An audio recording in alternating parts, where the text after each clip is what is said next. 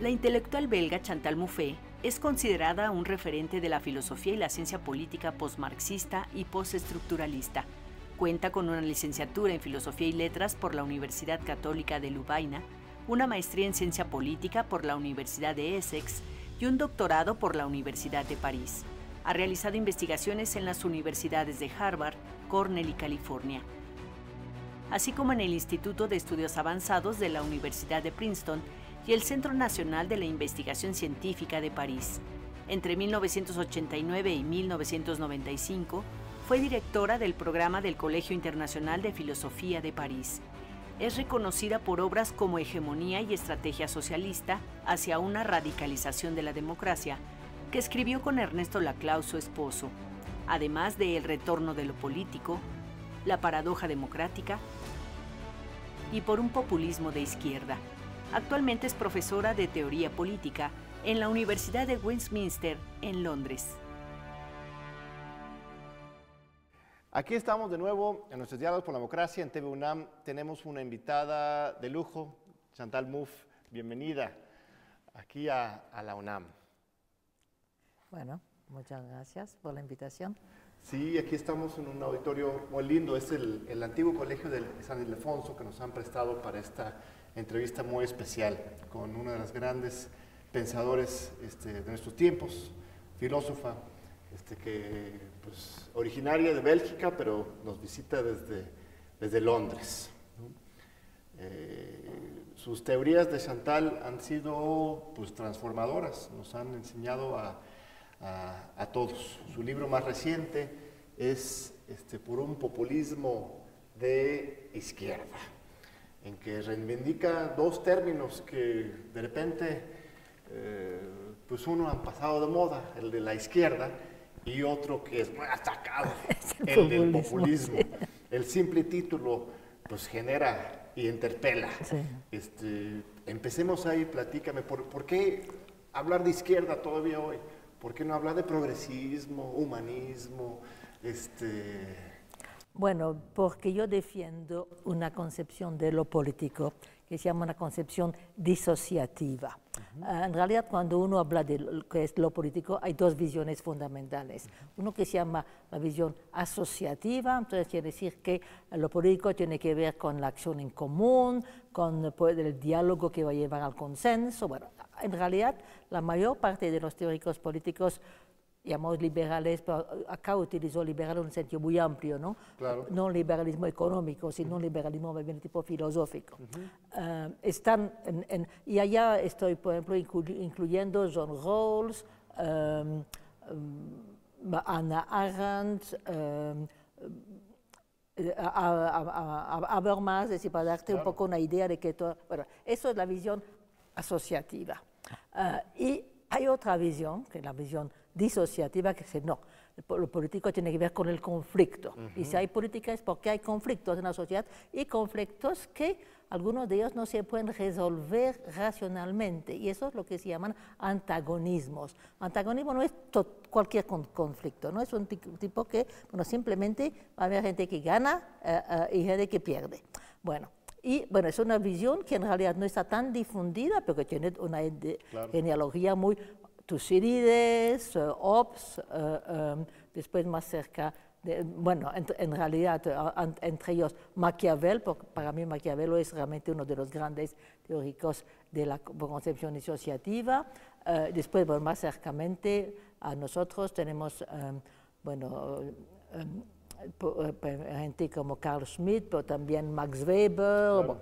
Y yo, bueno... Y Marx, y, desde luego. Y Marx también, sí, pero en realidad, bueno, de, de, alguna manera podríamos en el momento decir cuál es la especificidad de Marx respecto de la visión disociativa. Uh, porque la, el problema con Marx, diría, es que tiene una visión disociativa, pero no hasta, hasta el final. Por ejemplo, en la cosa del marxismo, no hay realmente antagonismo en el sentido de que no se pueden resolver para Marx, el, el comunismo, el, comunismo exactamente, es la resolución de cualquier conflicto y comparte esa idea consenso. En el momento en el cual ya no habrá más clases sociales, entonces ya no habrá más antagonismo. ¿ves? Entonces eso es, eh, Marx está como en la mitad entre... Uh, Y eh, bueno, es una visión justamente dialéctica que considera de que hay un, muy hegeliana, ¿no? Que hay momentos en el cual se puede, digamos, superar la oposición. Bueno, mientras que a la, visión disociativa dice no, el antagonismo es ineradicable. Y entonces, bueno, eso es lo que hace la diferencia. Y, por ejemplo, la, concepción que Ernesto Laclau y yo defendimos en un libro que escribimos juntos, que salió en el 85, que es, yo te hablo de hegemonía y estrategia, socialista, es justamente, decimos, bueno, para pensar lo político hay dos conceptos fundamentales, antagonismo y hegemonía. Entonces, bueno, por eso digo que es una visión que es, que es distinta y yo creo que uno no puede realmente pensar lo político sin uno no reconoce que hay conflictos que simplemente no, no tienen una solución. Por eso es que eh, yo insisto de que uh, esa división, o, podemos decirlo de otra manera, decir que la sociedad es dividida. Claro. Y entonces, uh, bueno, la concepción del populismo que desarrollamos después se inscribe mucho en esa concepción, pero la manera de poner, uh, digamos, en forma la división de la sociedad que ha existido, bueno, en los términos de la Revolución Francesa, es derecha-izquierda. ¿ves? Eh, aquí quiero insistir que no hay que darle un contenido muy específico, es decir, no es una se, van a ir definiendo de manera distinta según épocas, pero básicamente para mí la distinción izquierda-derecha implica reconocer que la sociedad es dividida. Y por eso es que yo quiero mantener eh, el término de izquierda. Claro que yo entiendo de que eh, evidentemente en algunos países la gente, cuando vas a hacer una campaña política, Ah, no tiene mucho sentido si uno quiere hablar, justamente tener resonancia popular, decir, ah, nosotros somos la izquierda, porque en muchos países, bueno, en, Francia seguramente, pero también en, gran parte, digamos, en, España hasta ahora, ah, había una, era muy discreditado. Por ejemplo, los indignados en, España no se presentaban como de izquierda, ¿ves? Entonces, pero hay, toda una discusión, por ejemplo, con el populismo, eh, con mi amigo Inigo Erregón y con mucha gente, eh, ellos dicen, no, pero ¿por qué no hablar de populismo progresista, populismo democrático? Bueno, problema populismo progresista en Francia ese término es completamente acaparado por Macron. Macron te pregunta, nosotros somos los, progresistas, entonces tú no puedes decir los progresistas. Y decir populismo democrático, me parece, a mí me parece que en realidad si uno quiere insistir que, eh, eh, sobre una, una, una, división realmente, digamos, fundamental, yo prefiero, digamos, yo, al final del, del, libro yo explico por qué yo quiero mantener la concepción de la izquierda, pero acá quiero insistir, es una izquierda, con, eh, no es una izquierda concebida en términos, digamos, sociológicos, más bien axiológicos. Son los valores que defiende la izquierda. Y para mí los valores... No la posición de clase como tal. No, no, no, los valores que defiende la izquierda son igualdad, justicia social, bueno, y eso me parece que son eh, valores que son todavía, digamos, absolutamente pertinentes y fundamentales. Es muy importante, nada más recuperando, porque estás avanzando muy rápido en el, en el terreno, porque eh, hoy en México, en otros lados, sí, se, se imagina que este, eh, los mejores políticos son los que logran construir consenso, ¿no? reunir, la unidad, siempre es como la, la palabra mágica para y en las elecciones este, democráticos liberales siempre hay esa presión para ir al centro, ¿no? para conseguir más votos del, del otro lado. Entonces nos quedamos con esa idea de que, la, que eso, que la, la, democracia y la política es, es, es, unión y justamente la fuerza, bueno, una de las tesis más importantes tuyas es, es no, la política es el, el, el rompimiento o por lo menos el conflicto y el debate este, sobre los grandes temas. ¿no? Por eso rescatamos lo de, lo de la izquierda. Esto luego asusta a la gente, pero ¿por, qué, ¿por qué vamos a pelear? ¿Por qué vamos a, a, a, tener conflicto en la política? Esto va a hacernos todos enojados. Eh, este, eh, pero lo que yo entiendo es que estás diciendo que la división existe ex ante. ya hay una sociedad dividida, sobre todo en las desigualdades que vivimos en América Latina, Europa, en el mundo. Entonces, lo peor es no reconocer esa, esa división y fingir un consenso que no existe o estoy mal. No, no, no, tienes toda la razón. Bueno, y acá en realidad hay dos cosas que quiero decir. Una que es más teórica y la otra explicar por qué, eh, digamos, eh, a mí me, en, los contextos actuales me parece importante mantener eso. Bueno, la cosa, digamos, eh, más teórica, y tú hacías referencia a eso, la gente dice, bueno, ¿por qué? Bueno, por ejemplo, yo recientemente, bueno, pero constantemente en realidad me critican, ah, pero usted quiere establecer una oposición nosotros ellos. Bueno, evidentemente el populismo es, es, importante, y no, pero ¿por, qué ah, ah, no podemos ser nosotros, todos nosotros? Porque, bueno, para mí la política justamente es una construcción de la frontera nosotros ellos. El adversario, es ¿no? El adversario, ¿ves? Así que hablar de política que no que sin un, nosotros y un ellos, me parece que no tiene ningún sentido. Bueno, eso es una primera cosa. Pero en términos así más, digamos, eh, eh, explicarte el, contexto, yo en realidad eh, mi pensamiento ha sido muy influenciado también por las condiciones en las cuales estaba viviendo en Inglaterra, en el momento en el cual, por ejemplo, el, uno de los primeros que libros que escribí después de hegemonía con Ernesto, eh, que se eh, tradujo en, castellano en, torno a lo político. Bueno, es un, salió en el 2005 este libro.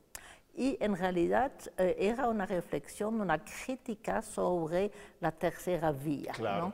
Porque yo es el vivo desde hace muchos, muchísimo tiempo en, Gran Bretaña y yo estuve viendo la transformación del Partido Laborista con Blair y con eh, eh, Tony uh, Giddens, que justamente escribió un libro más allá de la izquierda y la derecha. Entonces, la tesis de ellos, y también uno encontraba algo similar en Alemania con Ulrich Beck, bueno, ahora estamos viendo una segunda modernidad. Bueno, había una modernidad anterior donde sí, claro, había antagonismo, pero ya no más. Ahora... El fin de la historia, ¿no? Exactamente. bueno, era también evidentemente después del colapso del modelo soviético. Y bueno, ya no hay más, eh, eh, podemos estar todos de acuerdo. Blair decía, somos todos de clase media ahora porque no podemos entendernos.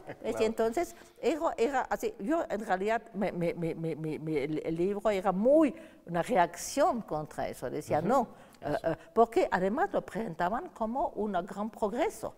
Ahora la democracia se ha hecho más madura, decían y todo. Entonces, bueno, yo, eh, y en realidad yo te digo, bueno, yo estoy contenta de, de, ver que, bueno, contenta, un poco, porque en realidad yo hubiera preferido que no hubiera pasado eso, pero yo en ese momento, y tú piensas, está en el 2005, yo estaba diciendo eso, ningún, ningún progreso porque uh, sí, no, no, existe la posibilidad al interior de los partidos, digamos, que llaman de gobierno, de tener esa lucha que llamo agonística, uh, entonces uno crea el terreno para la extrema derecha. Claro. Que, entonces, si, si, no, finalmente no hay posibilidad. Y porque en realidad una consecuencia de eso era que no había finalmente ninguna diferencia fundamental entre centro derecho y centro izquierda. La historia ha ido confirmando tus hipótesis. exactamente. el, vaciamiento de la democracia y del proyecto socialista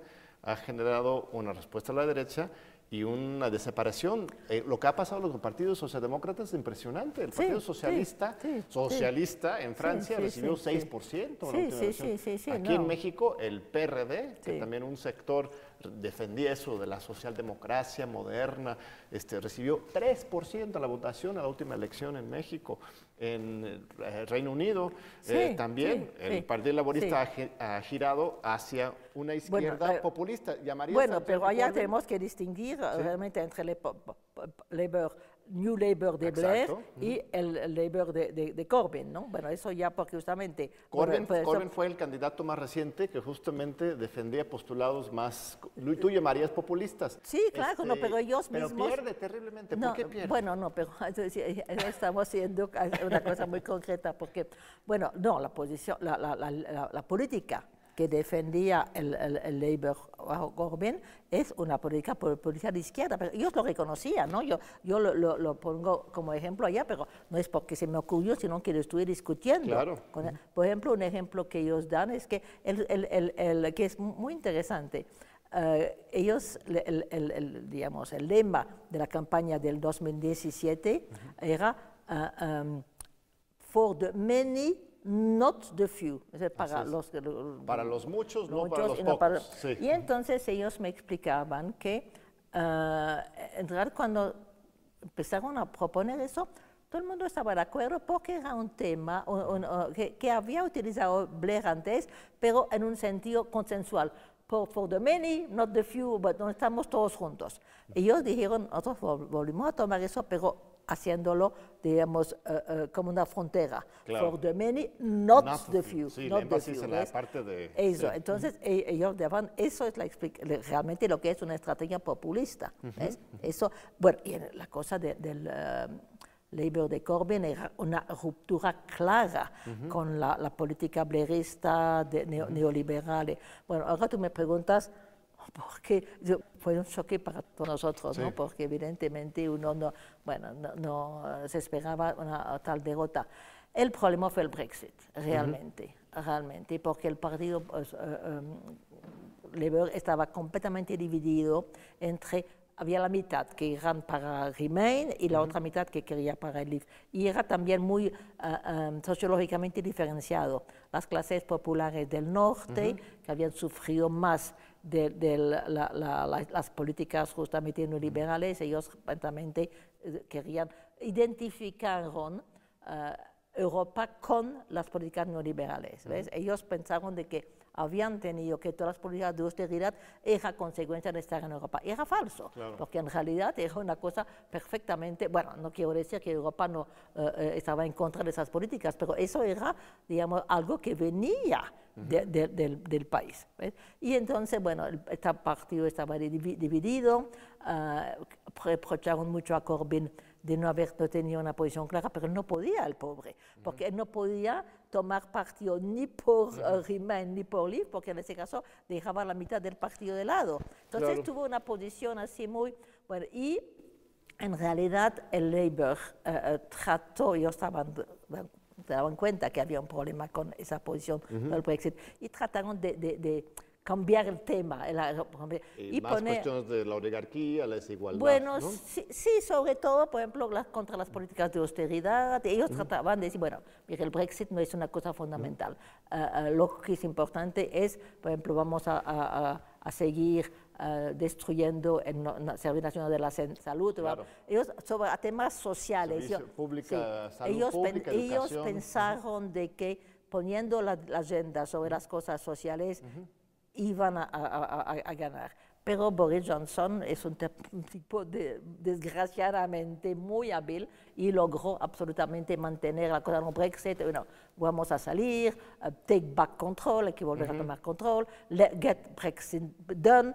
Y eso, eso fue lo que mató la, la- la- la- a los Pero todavía, por lo que cuentas, todavía queda abierta esta agenda social de izquierda que una vez resuelto lo del Brexit, pues puede volver a surgir. O sea, hay, hay, un, hay caldo de cultivo dentro de la cultura política inglesa, de Gran Bretaña, para, para recibir este Sí, mensaje este, Sí, transformador. absolutamente, pero ah, ah, desgraciadamente, eh, eh, eh, bueno, eso es, es está bien para el, el- el país. ah, bueno, es un poco temprano para saber, pero la política de Johnson es una política que está, ah, ah, yo llamo eso populismo de derecha, Claro. porque justamente, eh, contrariamente a los Tories tradicionales, no, que no se preocupan en absoluto de las clases populares, Johnson, él se da cuenta que él ha ganado porque los lo, lo- lo- la- la- laboristas del norte, eh, no, la, la- cosa fue una etacombe, ¿no? Eh, eh, eh, ¿Cómo es que dice eso?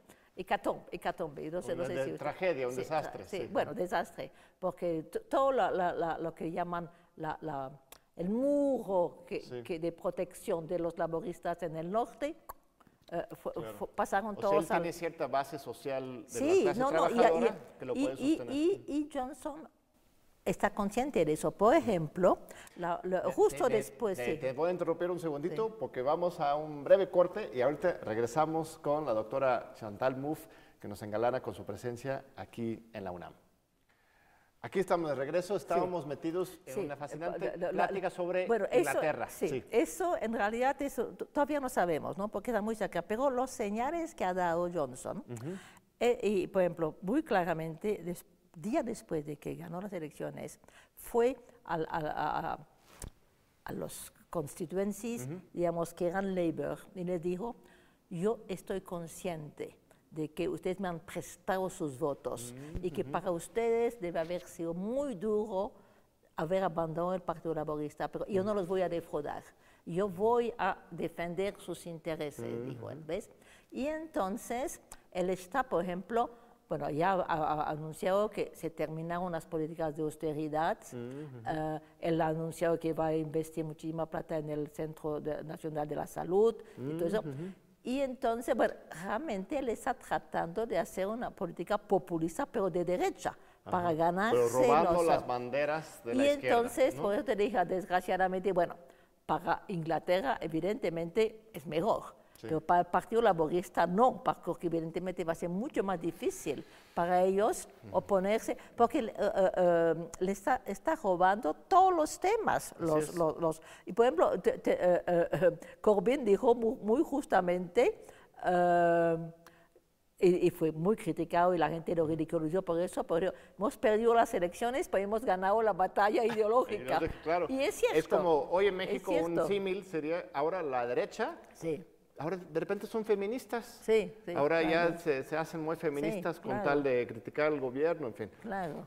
Regresamos a lo, a lo teórico, para ir ¿no? Eh, cambiando de esquemas. Este, el, el concepto de populismo, eh, en México por lo menos, y en Europa también, en el mundo entero, eh, da la impresión de que los medios corporativos y la mirada este, pues, neocolonial, ¿no? Eh, han ganado la batalla de calificar al populismo como algo malo. ¿no? Ya tiene una muy mala reputación esa palabra, el populismo. Lo repiten tantos estos medios, estos consultores de democracia, que lo populista es malo.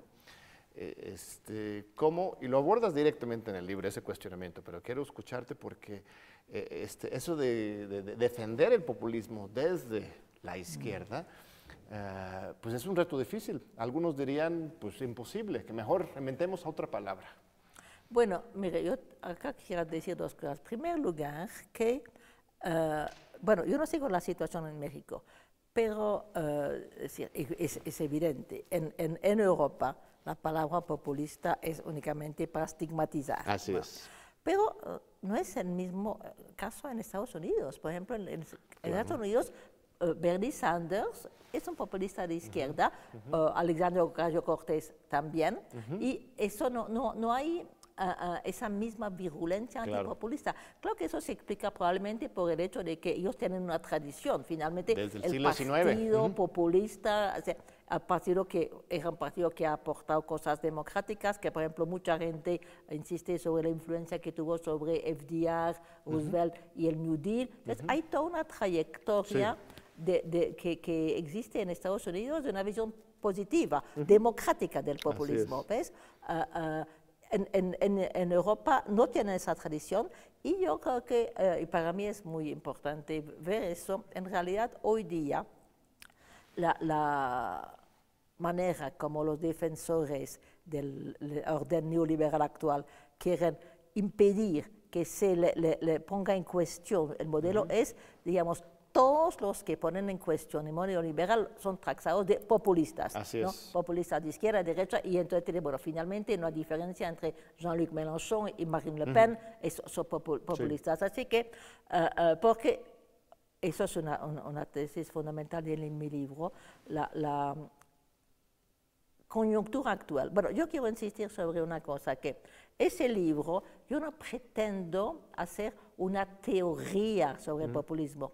Uh, yo digo muy claramente en la introducción, es una intervención política, ese Así libro, es. una intervención política en una coyuntura particular en Europa occidental. Por ejemplo, yo insisto, uh, yo no quiero poner eso como siendo válido también para uh, el resto de, de, los países, pero ni siquiera para la Europa occidental, perdón, oriental, bueno, los países postcomunistas, porque ellos tienen una, una, otra tradición. otra tradición otra. Pero es entonces tratar de entender por qué existe hoy día en Europa occidental lo que llamo un momento populista, ¿no? porque es cierto, uno ve populistas que nacen. Y yo, mi tesis es que es que es la expresión de una crisis de la hegemonía neoliberal. Para mí esa es fundamental. Hegemonía neoliberal y también su contraparte, la hegemonía liberal, o sea, del, liberalismo político y también del liberalismo económico. Los dos están en crisis. Bueno, mira, ya no, no, no sé si eh, estaría realmente de acuerdo porque, eh, bueno, una de las tesis del libro eh, es que también el populismo que yo defiendo no es un populismo que rechaza los valores del liberalismo político. ¿no? Eso, por eso es que yo digo, se presenta en realidad todos los enemigos del populismo, pero quiero insistir sobre el punto de que realmente yo lo veo como una especie de reacción desesperada, porque los defensores del orden neoliberal se dan cuenta que hay una crisis hegemónica. Así es. Pero entonces, como no son capaces de, realmente entrar a defender su modelo, entonces... Descalifican a los descalifican los demás. ¿ves? y si, tú estás poniendo en cuestión el modelo liberal, eres populista y un enemigo de la democracia. ¿ves? Y eso, entonces, allá es donde yo quiero insistir. Para mí el populismo uh, de izquierda no es de ninguna manera un enemigo de la democracia, al contrario, es un movimiento que quiere recuperar la democracia para, digamos, lo que nosotros llamamos radicalizarla, para expandirla, pero no eh, al costo de los valores del, liberalismo político, que decir para mí el Estado de Derecho, la separación de los poderes, los derechos eh, eh, humanos. yo, yo, no soy antiliberal como algunas algunos me presentan. bueno, aunque recientemente hubo un artículo que, que decía, bueno, en realidad yo soy demasiado liberal.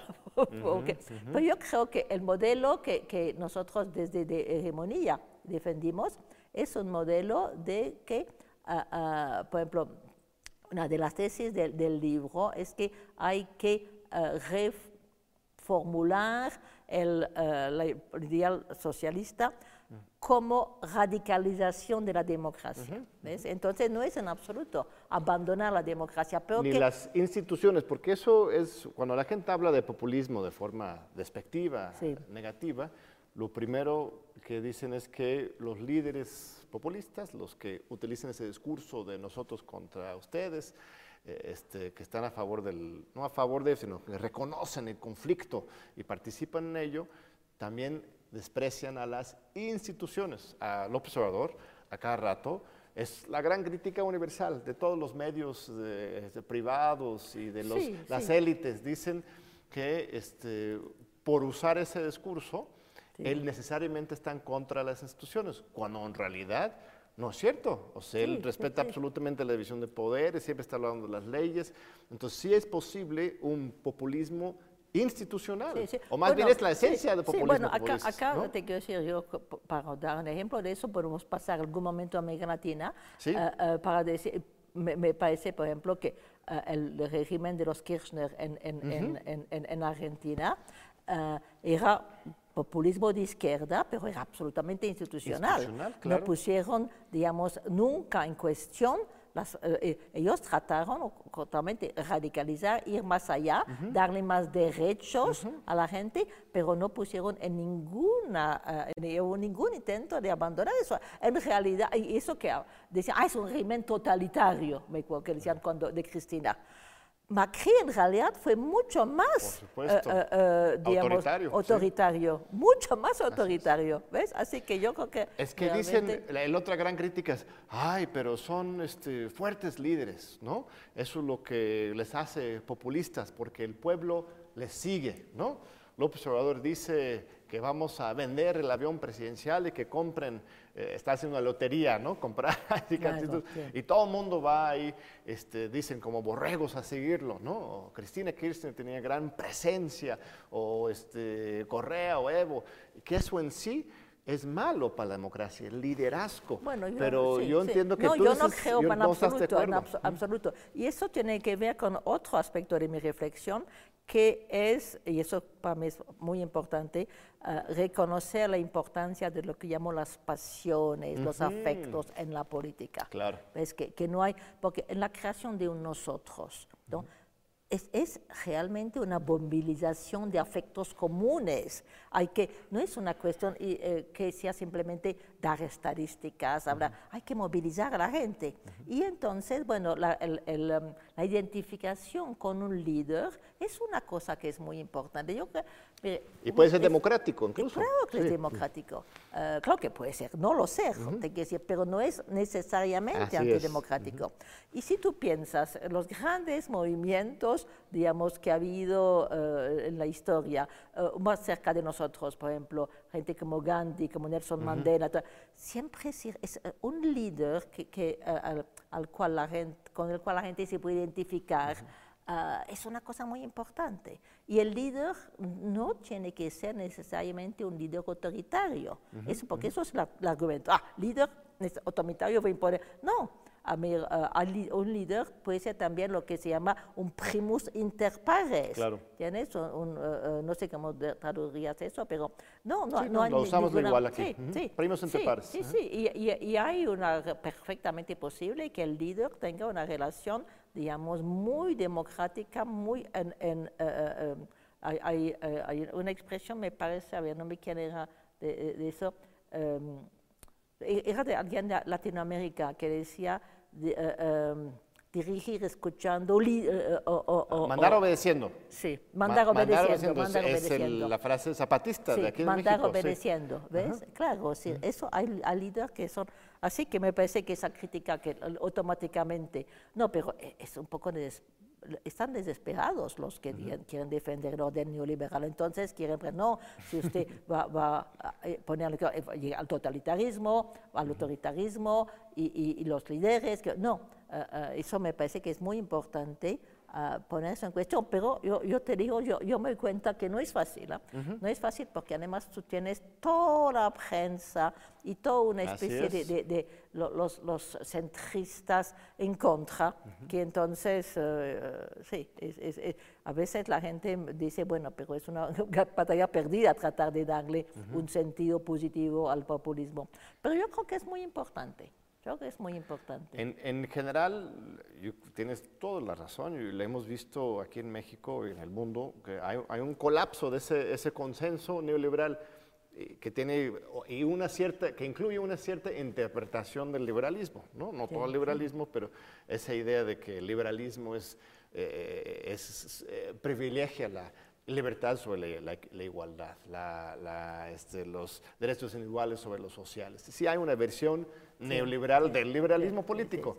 Y ese, ese colapso eh, está generando pues, una gran oportunidad, yo creo, para, para innovar, para, para crear nuevas maneras de, de reunir estos conceptos que durante tanto tiempo estaban separados. ¿no? Sí, sí, sí, no, no. eh, bueno, eh, acá quisiera hacer referencia a, a ot- otro de mis libros que se llama el, el, eh, Democratic, el, eh, Democratic Paradox, la, la paradoja democrática. paradoja democrática, sí. Donde eh, yo analizo el, el- sistema, digamos, de, bueno, nosotros habla- hablamos de democracia, es un modelo específico que llamamos democracia, ¿no? Y es un modelo que eh, hay un científico, eh, bueno, un político, political theorist eh, eh, canadiense, C.B. Macpherson, que ah, ha escri- ha escrito un muy li- libro que se llama The Life and Time of Liberal Democracy.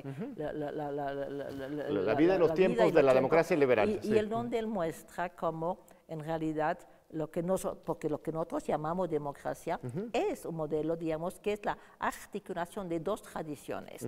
La tradición, digamos, eh, eh, democrática de la igualdad, de la soberanía popular, y la tradición liberal, perteneciente del liberalismo político, que es justamente la tradición del Estado de Derecho, como lo decía antes, la, la- la re- em, separación de los poderes, pero para mí es una es- es algo muy positivo que el liberalismo ha traído a la concepción, porque es el pluralismo. ¿Ves? Por ejemplo, yo prefiero hablar de democracia pluralista cuando, para mostrar que no, es una, no hay que rechazar el liberalismo. Pero entonces lo que dijo en la paradoja democrática es que sí, esto, el, el, por eso es que llamo que hay una paradoja, porque articular la tradición democrática y la tradición liberal no es una cosa fácil, porque te quiero decir, y ya tengo, me, de acuerdo con Habermas, que habla de, de la cooriginalidad de la idea de libertad e igualdad, eh, y bueno, que él se opone, digamos, a Carl Schmitt, que dice que, no, que, hay, digamos, una incompatibilidad entre las... Entonces yo digo, uh, yo no estoy de acuerdo con Habermas que, haya, que van necesariamente juntos. Uh, yo creo que Carl Schmitt tiene razón cuando dice que no se pueden completamente, digamos, identificar, porque piénselo bien, una sociedad donde haya perfecta libertad, perfecta igualdad, es impensable. Entonces, el régimen, digamos, pluralista, nuestro régimen, es una, allá donde utilizo la palabra agonismo, es un, un, debate agonístico. Hay, hay dos valores que son valores muy importantes y que tienen que de alguna manera existir juntos.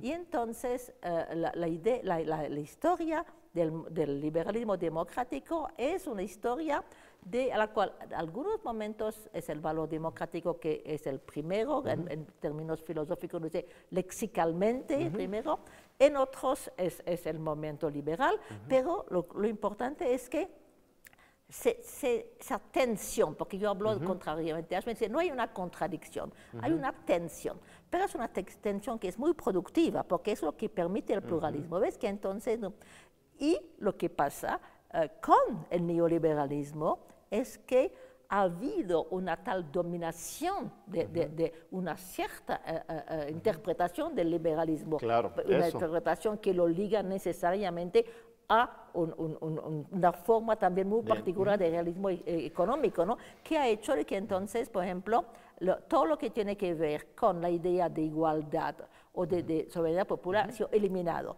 Finalmente es. únicamente los valores liberales entendidos en una manera muy específica que tú, hablas hoy, ¿qué, es, ¿qué, es, la democracia? La gente dice, bueno, elecciones, ¿no? Pero no, no, no, dan más contenido. Entonces yo creo que justamente lo que hay que hacer es reequilibrar esa relación. No hay que eh, eh, abandonar la concepción liberal, pero hay que reequilibrar el valor de democrático y el valor, eh, digamos, liberal. por eso es que insisto, yo no soy antiliberal si, si uno entiende por liberalismo el liberalismo político. Pero realmente me parece que el neoliberalismo sí ha tenido como consecuencia de dejar por fuera de, la idea, digamos, de la democracia, todo lo que tiene que ver con los ideales democráticos, igualdad y soberanía popular. Muy bien, vamos a un segundo corte y regresamos este, muy pronto con este Chantal Mouffe aquí en TV UNAM y los diálogos por la democracia. Aquí seguimos en el hermoso colegio de San Ildefonso con nuestra invitada de, lujo. Es nuestro último bloque, apenas estamos este, arrancando la discusión. Eh, mira, escuchándote, yo coincido con mucho lo que dices, pero de repente pienso, este, el agonismo eterno, este, ¿dónde nos deja pues esas ideas de, utopía? No necesitamos una, utopía para transformar una meta de paz eh, este, eso que decíamos de, Marx o de las religiones, este, la resolución del conflicto para poder luchar. Podemos luchar constantemente simplemente así.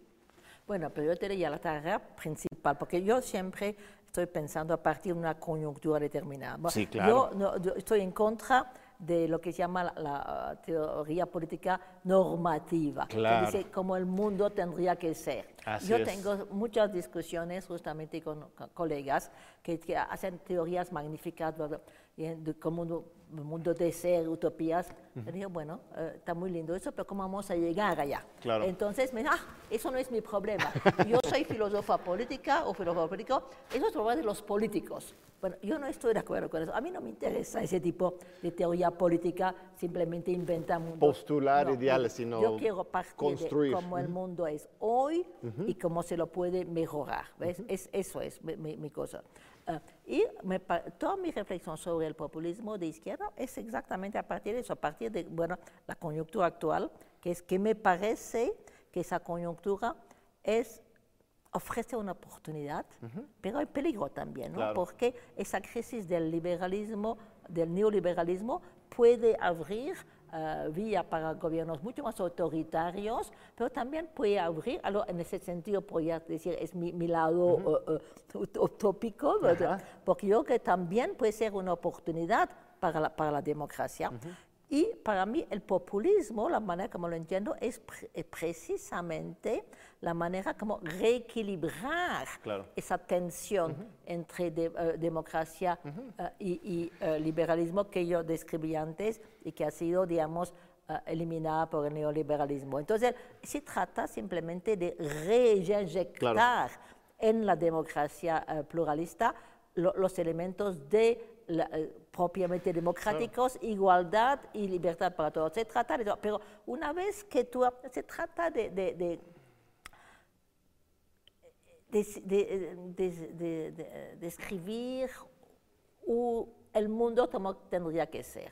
Porque yo que eso finalmente no es muy democrático. Claro. Uh, porque es decir a la Tecnocrático, gente... Casi, casi. Me parece que lo que es importante es por eso es que el término de radicalizar la democracia me parece fundamental. mi, utopía, si quieres mantener ese término, es precisamente eso. ¿Cómo vamos a crear las condiciones para, d'abord, en primer lugar, recuperar la democracia, porque hoy, hoy no estamos en democracia. Yo hablo de postdemocracia. claro.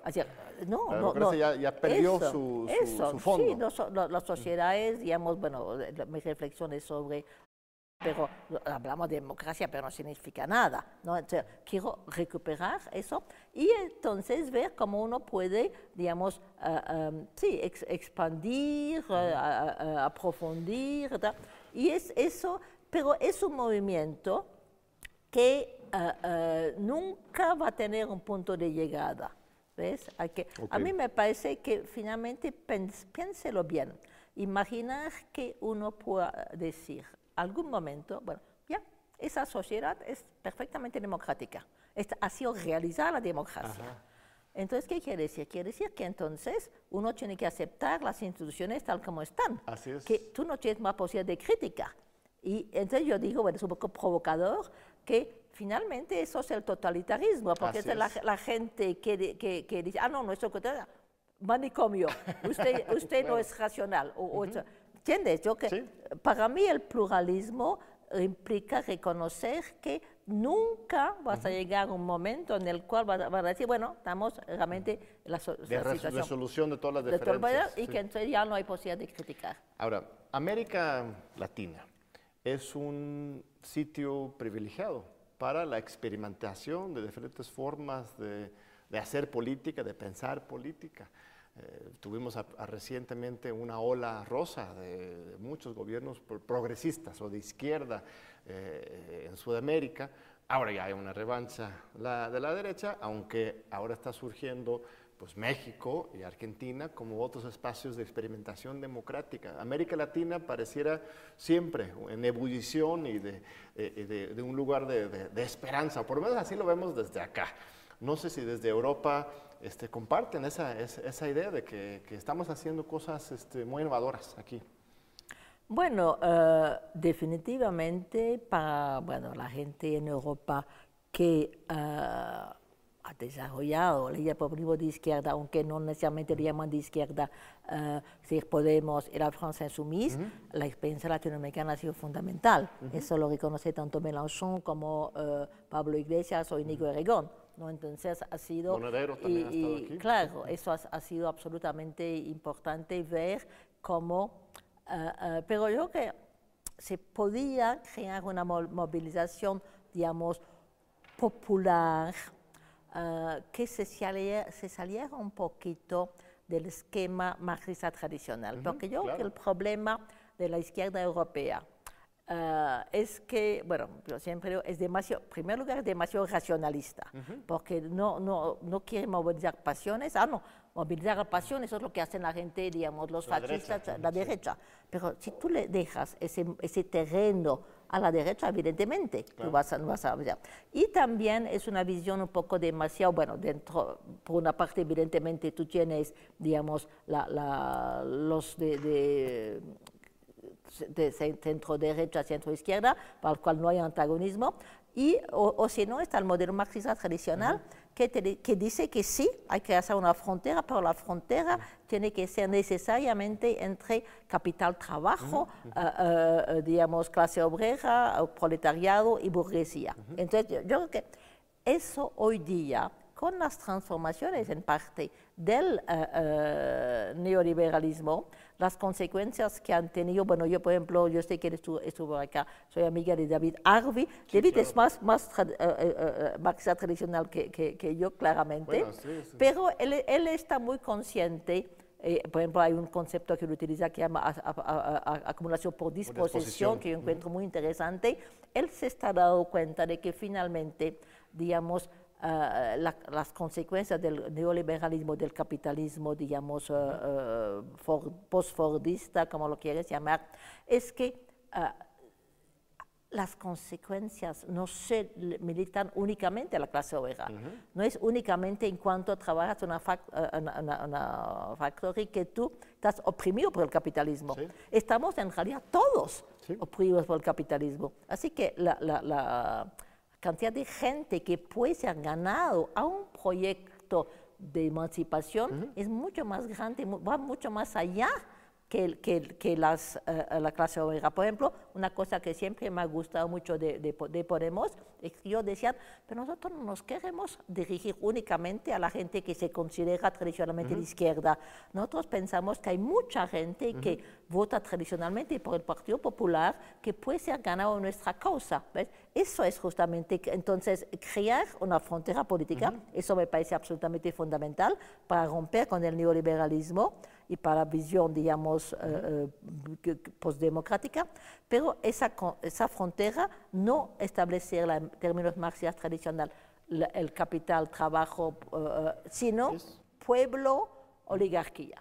Y eso es lo fascinante de América y es, Latina. Eso realmente lo hemos aprendido de América Latina, sí, claro. Porque el, el, la lucha, aún los marxistas más este, cuadrados, en un contexto latinoamericano están obligados a este, reinventar sus teorías y entenderlos en función de la lucha de los pueblos indígenas, En la cuestión colonial. Este, pues, mismo Enrique, Dussel, este colega aquí de la UNAM, la UAM, argentino de origen, pero que toda la vida ha estado aquí en México, construye esta teoría muy bien.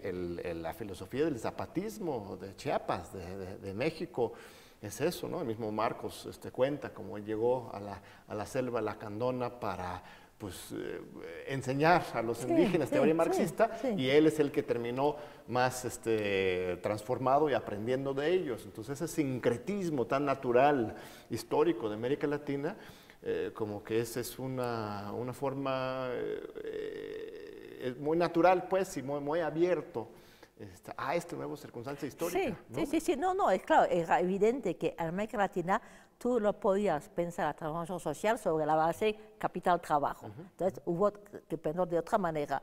Yo que eso justamente es lo que hemos aprendido en Europa. Creo que en Europa las condiciones son distintas, ¿no? Pero de todas maneras la idea de que pensar la creación del antagonismo, que hay antagonismo, evidentemente, pero no es un antagonismo estrictamente de clase, es un antagonismo, digamos, que, eso es el populismo. Yo te diría, eh, eh, eh, para mí, el populismo es la manera como se manifiesta hoy día la lucha de clase.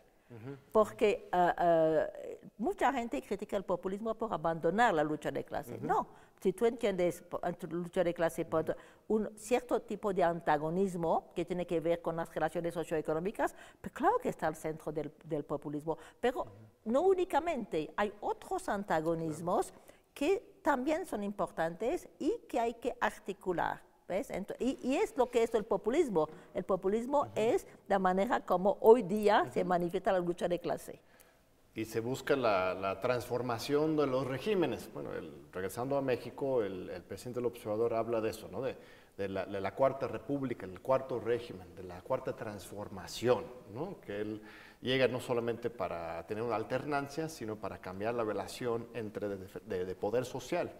Eh, él define el neoliberalismo no como una ideología estrictamente económica de privatización, sino lo entiende como David Harvey, como una ideología de, clase, de sociedad, eh, de, de, poder social. Entonces, al combatir el neoliberalismo, no solamente estás cambiando de política económica, sino que estás buscando cambiar la estructura del poder en la sociedad. Pero este, mucha gente en la izquierda en México, pues lo critican duramente porque pues se lleva bien con los empresarios, los más ricos, eh, y, al final de cuentas está conviviendo con una economía de mercado que de por sí es neoliberal y controlado desde, desde Londres, ¿no? no por Chantal Mouffe en Londres, pero otras en Londres.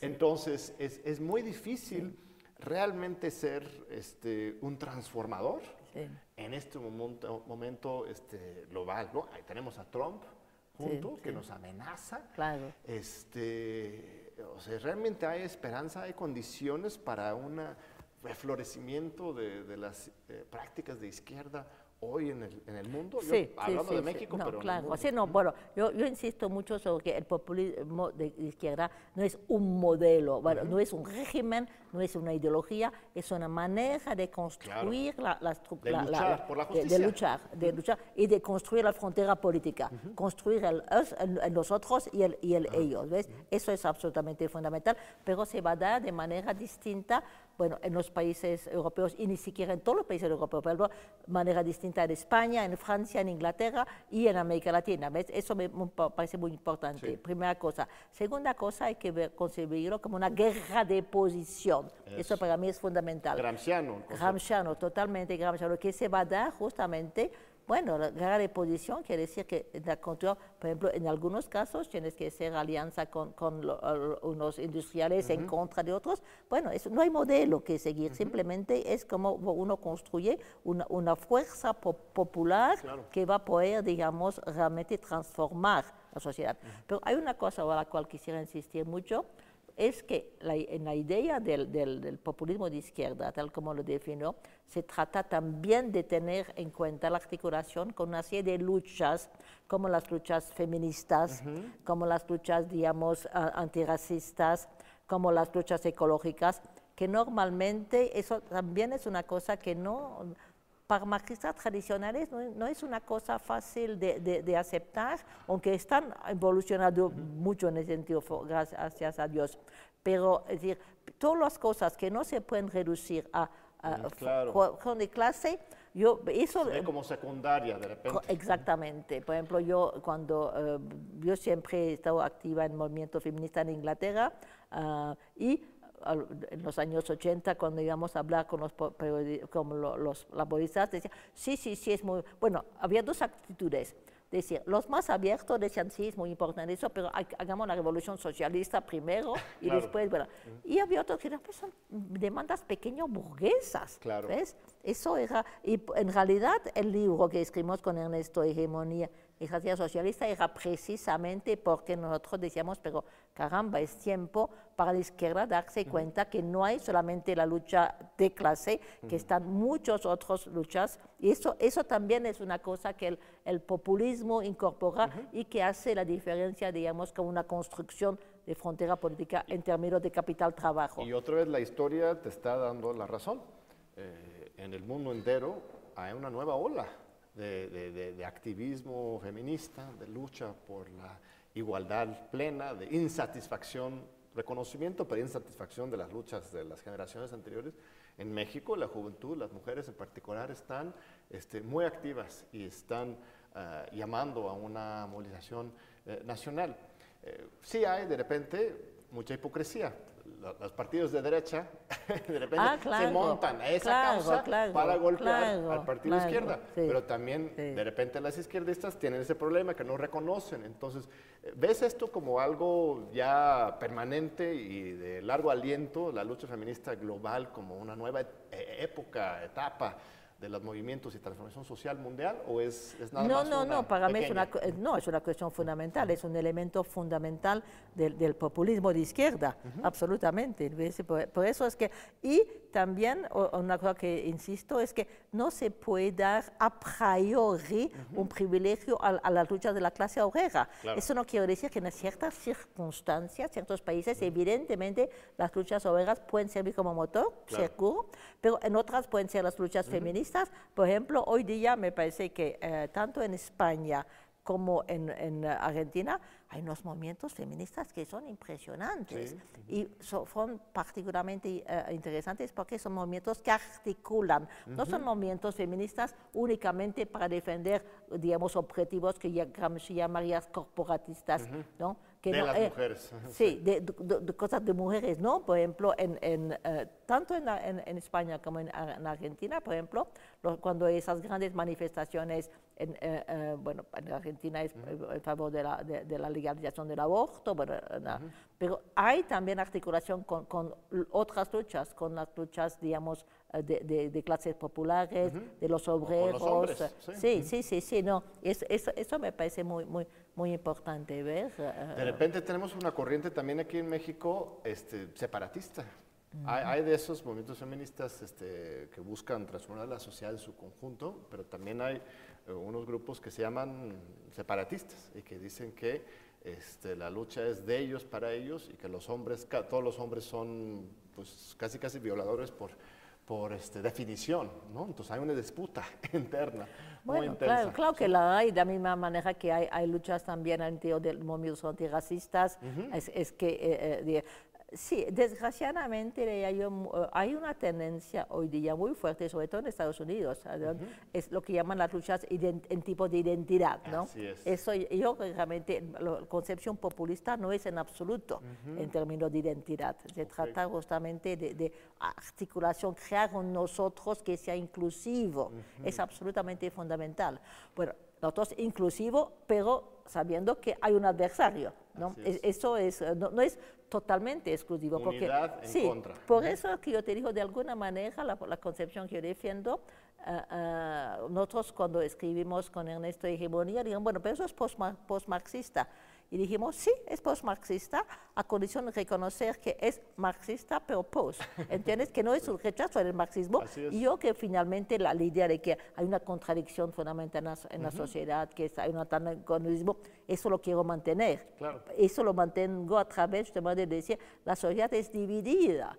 Y, hay, y eso es la, la construcción fundamental del populismo. El populismo, y eso es uno de los motivos también por los cuales, digamos, hay, bueno, yo diría falta de comprensión, pero en realidad soy muy generosa de decir eso, porque es, no, no es simplemente comprensión, es mala voluntad de parte de los liberales ah, de reconocer la, la- la- la importancia del populismo, porque el populismo necesariamente implica ah, ah, una concepción disociativa, decir que la sociedad es dividida. Es precisamente lo que los liberales no quieren No aceptar. aceptan. no quieren aceptar. Querida doctora Chantal Mouffe, se nos ha acabado el tiempo. Bueno. Le agradezco muchísimo Bueno, su, muchas gracias. su tiempo aquí, estar con nosotros. Agradec- Agradecemos también al público por acompañarnos de nuevo aquí en TV UNAM en Diálogo con la Democracia. Les esperamos de nuevo en ocho días.